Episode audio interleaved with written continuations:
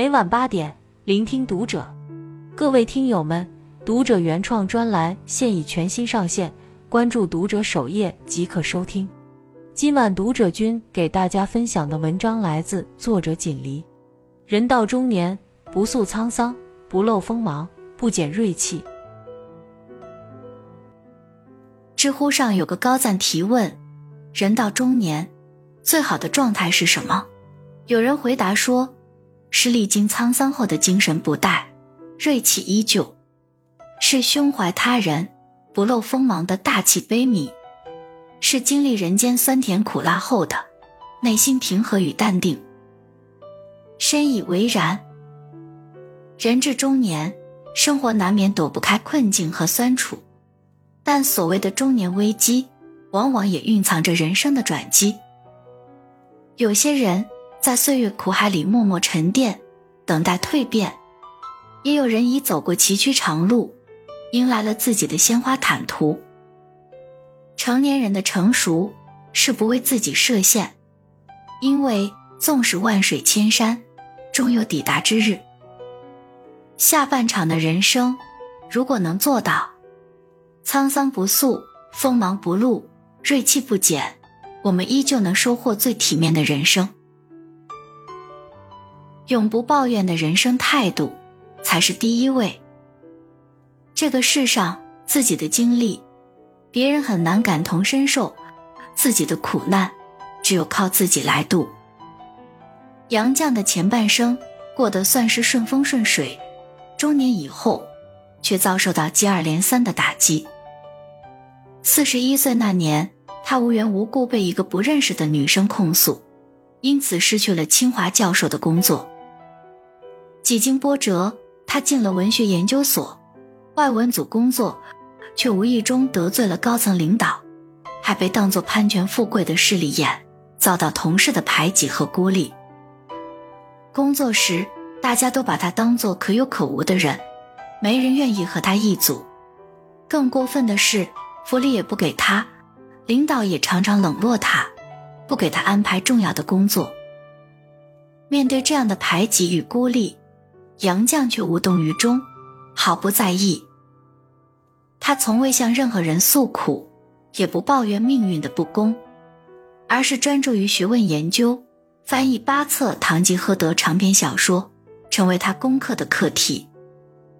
就在快要完成时，杨绛又经历了一稿被收缴等波折，十年心血一度毁于一旦。面对这些打击，他并没有怨天尤人。自暴自弃，而是告诉自己，人生苦乐参半，我无法要求自己永远快乐，但是我需要拥有调节心态的能力，需要保留一部分乐观，需要给自己希望和预期。又过了一个十年，他才重新将《堂吉诃德》八册翻译完毕，成为至今最好的中文版本之一。有句话这样说：一个人最好的状态。是眼里写满故事，脸上却不见风霜。成熟的人善于把自己的伤疤藏起来，不断修炼自愈的能力和与岁月交手时的达观。人至中年，已不是怨声载道的年纪，试着扔掉抱怨，吞下委屈，度过无人问津的日子，去赢得一个不负自己的人生。余生唯有不诉沧桑，不惧未来。方可守得云开月明。很认同这样一句话：“智者谦恭，壮于守拙，不露锋芒，是非曲直，任人评说；庸者骄横，炫耀张扬，凌驾于人，不知天高地厚。愚笨的人喜欢居功自傲，炫耀张扬，狂妄自大，眼里容不得他人；而真正聪明的人。”低调谦卑，藏锋敛迹，往往懂得把握漏与不漏的分寸。明朝开国功臣徐达，就是一位把低调谦卑融在骨血里的人。他是个智勇双全的将帅之才，屡战屡胜，深得朱元璋器重。为了奖赏他，朱元璋把自己当皇帝之前的府邸赐予他。徐达却说什么也不要，朱元璋心想：难道还有将帅之才不要赏赐的？情急之下，朱元璋邀请他到旧邸喝酒，将他灌醉，亲自把他抬到床上。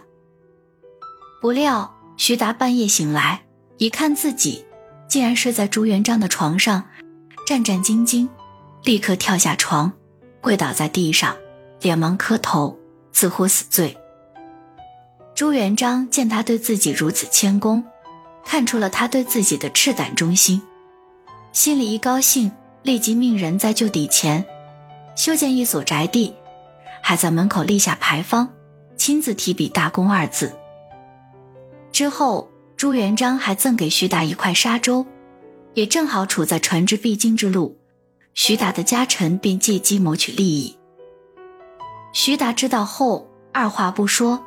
立马就把沙洲上交给官府，他没有因为自己是开国重臣，有过赫赫战功而居功自傲、炫耀张扬，而是收敛锋芒、淡泊豁达，最终修得一世平安。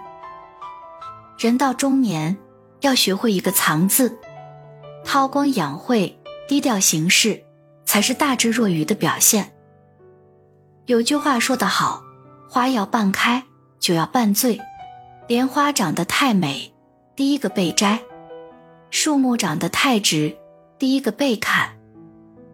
人活一世，锋芒毕露，则多方掣肘；行走半生，已见识过百千世态，此时唯有低调做人，深藏若虚，做好自己分内的事，才是安居乐业最可靠的资本。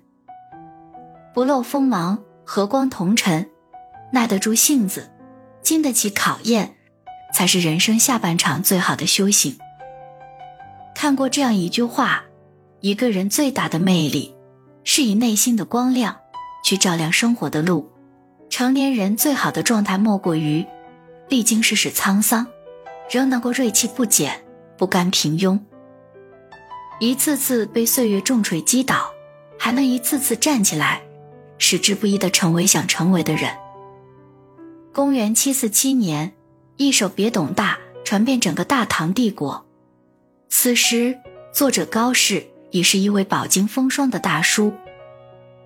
他的前半生穷困潦倒，怀才不遇，一直在为自己闻达天下的理想颠沛流离。